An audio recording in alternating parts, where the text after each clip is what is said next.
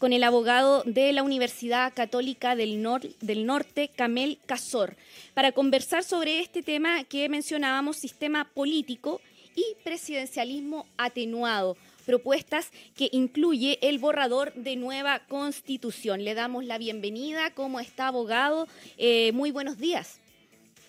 Hola, muy buenos días, eh, Carolina y Andrés. Muchas gracias por la invitación.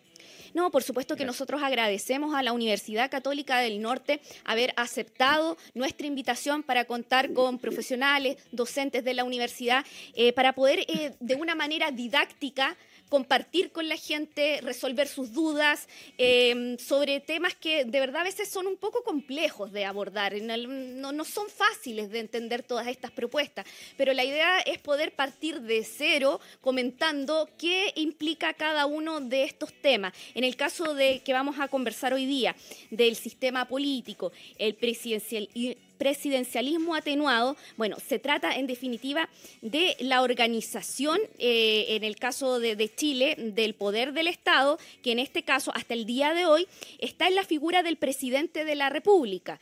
Eh, sabemos que hasta el día de hoy tenemos un sistema presidencialista que en esta nueva propuesta de constitución va a dar paso tal como lo, lo dijimos ahí, a una versión más atenuada. Empecemos de cero, comentemos qué es el sistema político y presidencial como está actualmente y qué es lo que se propone. Sí, a ver, un sistema político en términos muy generales es la forma como se organiza eh, institucionalmente el poder del Estado, ¿cierto? Y particularmente cómo interaccionan los distintos órganos del Estado y en particular cómo se genera el sistema de freno y contrapeso, un principio básico de los sistemas eh, de Estado de Derecho democráticos que los poderes están divididos, ¿cierto? Y tiene que haber un contrapeso, una interacción entre los poderes del Estado. Ahora, particularmente relevante cuando se habla del, del sistema político, se hace referencia a dos órganos esenciales, que es el órgano ejecutivo y el órgano legislativo. ¿Por qué son relevantes dentro del sistema político? Porque el órgano ejecutivo y el legislativo son aquellos que cuentan en primer lugar con legitimidad democrática y son aquellos que generan la impulsión política desde el punto de vista de la toma de decisión, ya sea en el caso del legislativo a través de las leyes y en el caso del ejecutivo a través de la dirección política, especialmente a través de la potestad reglamentaria, que la posibilidad que tiene el presidente de dictar los, los reglamentos. Por lo tanto, acá es lo que se ha dicho por la doctrina, la sala de máquinas democrática de un sistema eh, constitucional. Es el, el corazón del sistema constitucional que permite finalmente la toma de decisión y la implementación de las diversas políticas públicas del Estado. Claro que sí. El eh, como, comentábamos recién, actualmente conocemos bien este sistema de presidencialismo que tenemos hoy en día, pero queremos saber qué implica esta diferencia que se hace en la propuesta de constitución em, con respecto a un presidencialismo atenuado. ¿A, qué se refieren con eso? A ver, eh, en el caso chileno, eh, una breve reseña histórica, Probablemente tal, el, presidencialismo se instaura a partir de la constitución de 1925. ¿ah? Ahí empieza un proceso que luego la constitución del 80 lo refuerza. Y precisamente uno de los elementos que genera un cierto entorpecimiento de lo que es eh, el funcionamiento del sistema político es que nos encontramos frente a una figura presidencial con muchas atribuciones. Un sistema presidencial extremadamente reforzado que sin embargo, eh, la constitución del 80, que no es la misma originaria, sino una constitución que se ha ido reformando sistemáticamente el año 89 y particularmente el 2005, se fue atenuando ese presidencialismo reforzado, donde la figura ¿cierto? del presidente es el jefe de Estado y a su vez es el jefe eh, de gobierno. Ahora, la propuesta constitucional, y era uno de los elementos que quiso abordar eh, la Comisión del Sistema Político de la Convención Constitucional, era precisamente atenuar este presidente o esta figura del presidente eh, de la República para que se generara una relación más equilibrada con especialmente el poder eh, legislativo, ¿ah? particularmente en el proceso de formación de la ley, que es muy importante en última instancia para poder eh, estructurar la toma de decisión democrática. Y esa, y esa fórmula que se planteó en su momento eh, era generar una atenuación. Es decir, atenuación significa eh, quitarle un cierto grado de atribuciones a la figura del presidente actual y con lo que sería la propuesta constitucional. Ahora, el, el, proceso eh, de la toma de decisión de la convención para generar el sistema político, y esto es importante recalcarlo, porque siempre se ha dicho que se debe separar el proceso del texto. ¿ah? Ya se terminó la convención y el texto es autónomo de lo que mm. hizo la convención. Y eso no es así, porque si ustedes recuerdan, cuando se vota en el Pleno de la Convención Constitucional el primer informe del sistema político, fue rechazado en su totalidad por el Pleno. Incluso hubo artículos que fueron eh, rechazados o no obtuvieron ni siquiera un voto casi todos eh, obtuvieron cero votos.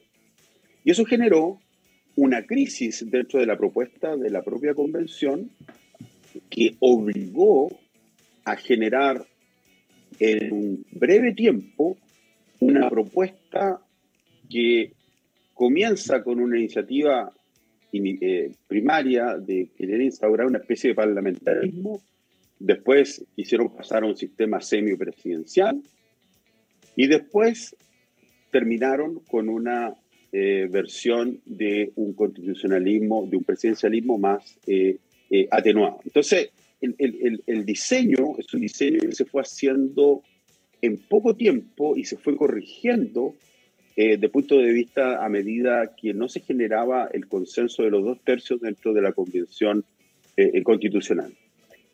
Esto además tiene como consecuencia ya en el texto que recoge un presidencialismo con algunos problemas técnicos del punto de vista de la configuración del poder del presidente de la República, particularmente la relación con el Congreso Nacional o lo que sería la versión actual del Congreso de Diputados y Diputadas y la Cámara de las eh, eh, Regiones. Entonces, eso es muy importante tenerlo claro. El proceso no se separa del contenido, porque el contenido es producto del, del, proceso que se generó en la Convención Constitucional. Claro que sí. Eh, lo, para, para, que la gente lo pueda entender bien, bueno, uno de los aspectos relevantes que usted acaba de mencionar es que en este presidencialismo atenuado responde entonces a una reducción de poderes por así decirlo, del presidente en este caso, que por ejemplo en la actualidad él tiene la capacidad de controlar eh, parte de la agenda legislativa, de lo que se hace en el Congreso, de las propuestas de ley. Esto se va a ver un poco disminuido, se ve un poco disminuido en esta nueva propuesta en cuanto eh, principalmente a eso. Pero hay otros poderes no legislativos, por ejemplo, en el caso de los estados de excepción, en que el Ejecutivo va a mantener esta, mm, esta facultad, digamos? Hay ejemplos, eh, como está mal diseñado el sistema, aquí hay un problema complejo de la propuesta constitucional. Yo estoy hablando técnicamente y esto es un asunto no menor de lo que es un entramado eh, constitucional.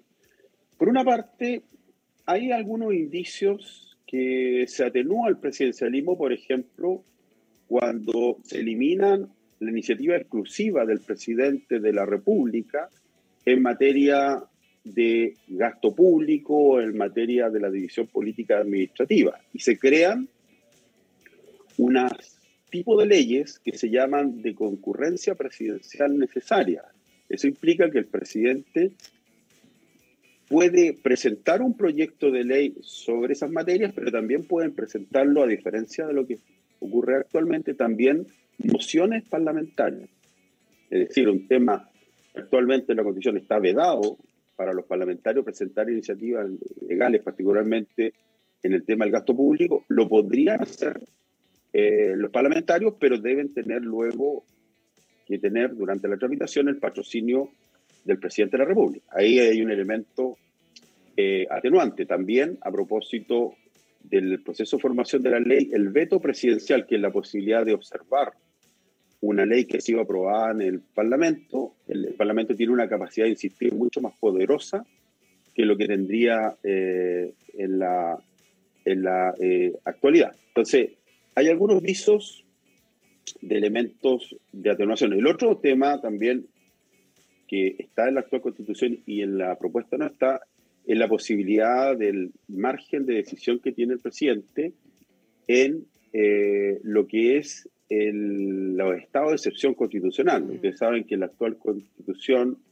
eh, contempla cuatro estados de excepción eh, constitucional y en la propuesta constitucional se elimina el estado de emergencia. Es decir, siento la constitución, la propuesta constitucional, el estado de emergencia desaparece dentro del ordenamiento constitucional eh, chileno. Por tanto, el presidente de la República, junto con el Congreso Nacional, no podrían eh, proponer esta figura del Estado eh, de, excepción. Entonces, por ese lado, por ese lado, se podría vislumbrar una cierta atenuación. Pero esto tiene otro, otro matiz, otro matiz que eh, no apunta necesariamente a la visión eh, atenuada. Por eso les digo que hay un problema en el diseño. Primero, la posibilidad de la reelección presidencial. ¿ah? Este es un tema muy complejo que rompe la tradición eh, constitucional chileno que viene del siglo XIX de no permitir que los presidentes en ejercicio se puedan reelegir. Y esto es bien eh, complejo porque la experiencia latinoamericana, en las posibilidades de reelección de los presidentes, se transforma en una perspectiva de un populismo electoral, ¿cierto? Cuando los presidentes están a puertas de la campaña electoral y la posibilidad de que los presidentes en ejercicio de ser reelegidos, obviamente que despliegan una perspectiva de intervención electoral que buscan esencialmente eh, su reelección. Y eso, por ejemplo, en Chile es peligroso desde el punto de vista del funcionamiento eh, del sistema político. Lo otro que no apunta precisamente, ojalá que se comprenda, porque es un tema muy técnico, es que si uno apuntara a que el presidencialismo lo quieren atenuar, si lo quieren disminuir, hay un elemento que lo instaura la propuesta constitucional, que es la posibilidad del presidente de gobernar por decretos. Es decir, hay una figura en la estructura, yo no quiero entrar en una situación técnica, pero en una estructura en virtud de la cual el presidente no tenga la mayoría parlamentaria, por ejemplo, en el Congreso de los Diputados y Diputadas, hay un ámbito de materias regulativos que no puede ser regulado por la ley, pero sí puede ser regulado por vía de los decretos del presidente de la República. Y eso es extremadamente complejo, grave en un sistema democrático, porque precisamente cuando se crea una esfera regulativa por vía de decretos de parte del presidente de la República, se transgrede un principio básico que está encarnado en la decisión democrática de la ley, cuál es la decisión de una Cámara política que crea una norma que es la ley. Acá no, va a ser un presidente que podría suplir, por ejemplo, frente a una situación de minoría eh, parlamentaria, la posibilidad de gobernar por vía eh, de decreto. Y eso es un reforzamiento brutal que podría generar una transgresión a lo que sería el principio eh, eh, democrático en la configuración de la propuesta constitucional. Por lo tanto, para finalizar esta reflexión, hay una ambigüedad. Hay una ambigüedad porque lo atenuado es relativamente atenuado. ¿ah? y eso en la práctica puede generar un, un problema de extrema disfuncionalidad del modelo. Ahora, para terminar esta reflexión en este punto,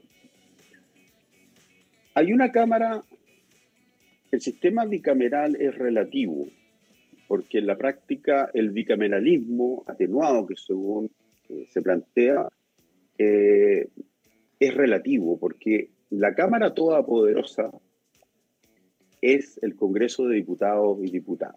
esa es la Cámara esencial. Mm. Ahora, si un presidente coincide con la mayoría de la Cámara del Congreso de Diputados o Diputadas, vamos a tener eh, una figura de un presidente todopoderoso que no va a tener necesariamente los necesarios eh, contrapesos y equilibrios que exige precisamente un Estado eh, de derecho. Y se podría eh, derivar en una experiencia más bien eh, de autoritarismo populista.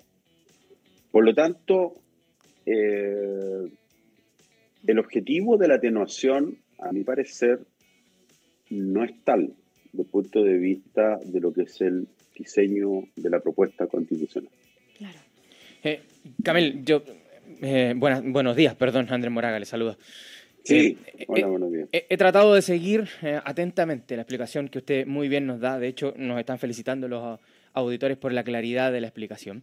Eh, y, he, tratado de seguirlo porque no es simple. estamos hablando quizás de uno de los temas más complejos que quedan reflejados en la Constitución, que tiene que ver con sistema político y, y presidencialismo yo, yo coincido con usted, em, y a, ver si entendí eh, un poco lo que usted nos quiere plantear, de que esta figura del el presidencialismo atenuado eh, que se quiere presentar en esta, en esta propuesta que vamos a votar, eh, no es tan atenuado.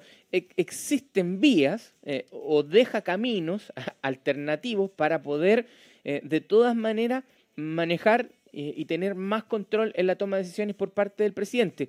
Si bien en las atribuciones a primera vista pareciera que se le reducen, tiene un camino lateral, digamos, por donde poder eh, retomar el control de aquellas cosas que las había perdido por la otra vía.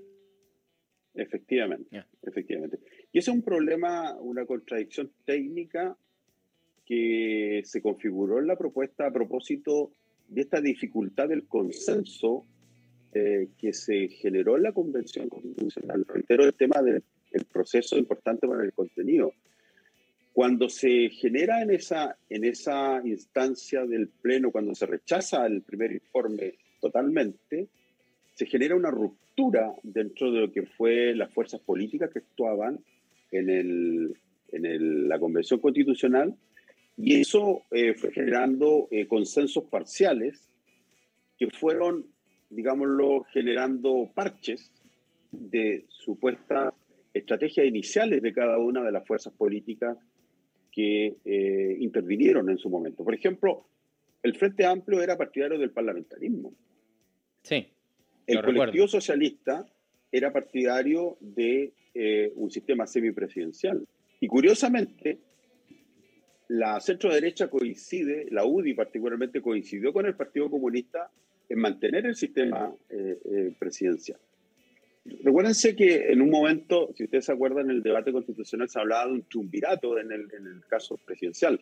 Se hablaba del presidente, un vicepresidente y un, un ministro de gobierno, que era una especie de, de primer ministro. pseudo primer ministro. Hmm.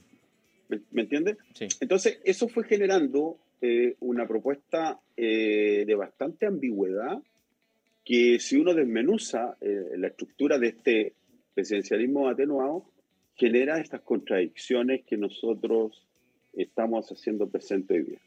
Eh, dos, dos, elementos me quedan, eh, porque eh, estamos hablando de, de, una carta fundamental que nos genera un contexto, ¿verdad? Que nos da, que, nos dice esta es la cancha donde vamos a jugar. después vendrá una serie de, de, leyes que tendrán que, que reescribirse eh, para decirnos ya, ahora en esta cancha que ustedes dijeron que donde vamos a jugar, eh, vamos a jugar con esta regla. todavía queda, queda, mucho camino. Pero en, dos situaciones que, de las que usted comenta, esta, esta, vía lateral, ¿verdad? por la posibilidad de que el presidente gobierne por decretos. Es al arbitrio de quien esté en la cabeza del Estado. Eh, porque es el presidente de turno el que podría tomar la decisión de si usa o no este camino lateral. El presidente podría decir, ok, eh, yo digo esto, la Cámara dice lo otro, no estoy de acuerdo con la Cámara, pero la respeto y puede no optar eh, por esta vía lateral que es gobernar por la vía de los decretos. Efectivamente, este es un problema que a propósito de la configuración de la propuesta, quedó eh, latiendo ahí en la discusión constitucional y no quiero entrar en una situación muy técnica, pero trataron de eh, modificar la estructura del ámbito de regulación de la ley, pero eh, mantuvieron un sistema de potestad reglamentaria del presidente de la República, en el caso particularmente los la potestad reglamentaria autónoma exactamente igual como a la actual constitución. Entonces eso genera un desfase, un desfase en la cual la ley le resta la, capacidad regulativa, le resta la capacidad regulativa y le dejan abierta la posibilidad a gobernar mediante eh, eh, decretos. Y, y, ojo con esto, eh, incluso hay ciertos artículos de la propuesta constitucional que se refieren a materia de derechos fundamentales materia de derechos fundamentales que podrían ser normados también mediante eh, eh, decretos. Mm. Ahora, si tú me dices, pero esto se puede controlar por la Corte Constitucional, ¿cierto? La Corte Constitucional que vendría a ser el órgano que reemplazaría al actual Tribunal Constitucional. Sí, pero el mecanismo de control que considera particularmente este tema de los, decretos autónomos eh, es débil mm. y no fija un estándar de un parámetro que sea eh, preciso para poder generar una eh, perspectiva de un control eh, efectivo. Ahora, esto es una anomalía. Es contradictorio mm. con la decisión, con el elemento ideológico de la propuesta constitucional, que es reforzar la democracia. Mm. Cuando uno habla de reforzar la democracia, le tiene que dar preeminencia a la ley porque la ley es la expresión de la voluntad más democrática en, base al procedimiento de elaboración. Entonces, al tratar de mantener esta figura de la vía de gobernar por vía de decreto, es un atentado contra el artículo primero de la propia propuesta que dice que Chile es un Estado social y democrático. Entonces, si yo privilegio una, una perspectiva normativa regulativa través de los decretos, incluso la posibilidad de regular derechos fundamentales, eso es contradictorio con la propia artículo primero que proclama que Chile es una república, eh, un Estado democrático. Entonces, este es un tema que llama mucho la atención que no haya sido reparado por eh, la Convención Constitucional en su momento. Eh, yo, yo, quería poner eh, ese acento, eh, como, como se lo planteaba, y, y, desde, mi humilde, desde mi humilde comprensión de, que, que, quiero dejar claro que es bien limitada, estoy aprendiendo de lo que usted nos está explicando. Y, y, lo quería dejar sobre la mesa por la siguiente razón, y, por el comentario que voy a, hacer a continuación también, y es que en el caso de que esta constitución eh, el próximo 4 de septiembre o esta propuesta fuera aprobada eh, y esta propuesta se convirtiera en la próxima constitución del país, toma 3, 4, 5, 6, 10 veces más relevancia de lo que hoy tiene, siendo hoy muy importante, la elección que los ciudadanos hacemos de nuestras autoridades.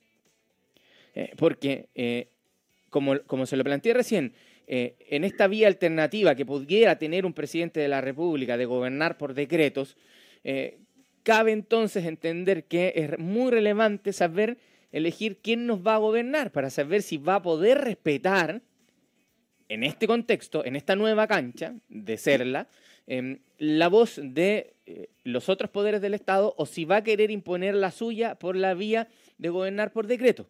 Eh, ese era un punto que quería dejar establecido. Y eh, se lo voy a reforzar de la siguiente manera. Usted recién nos decía, em, va a transformarse en una especie de eh, Estado superpoderoso cuando el presidente queda coincidente con una mayoría en la Cámara de Diputados. Va a ser muy difícil establecer un equilibrio político.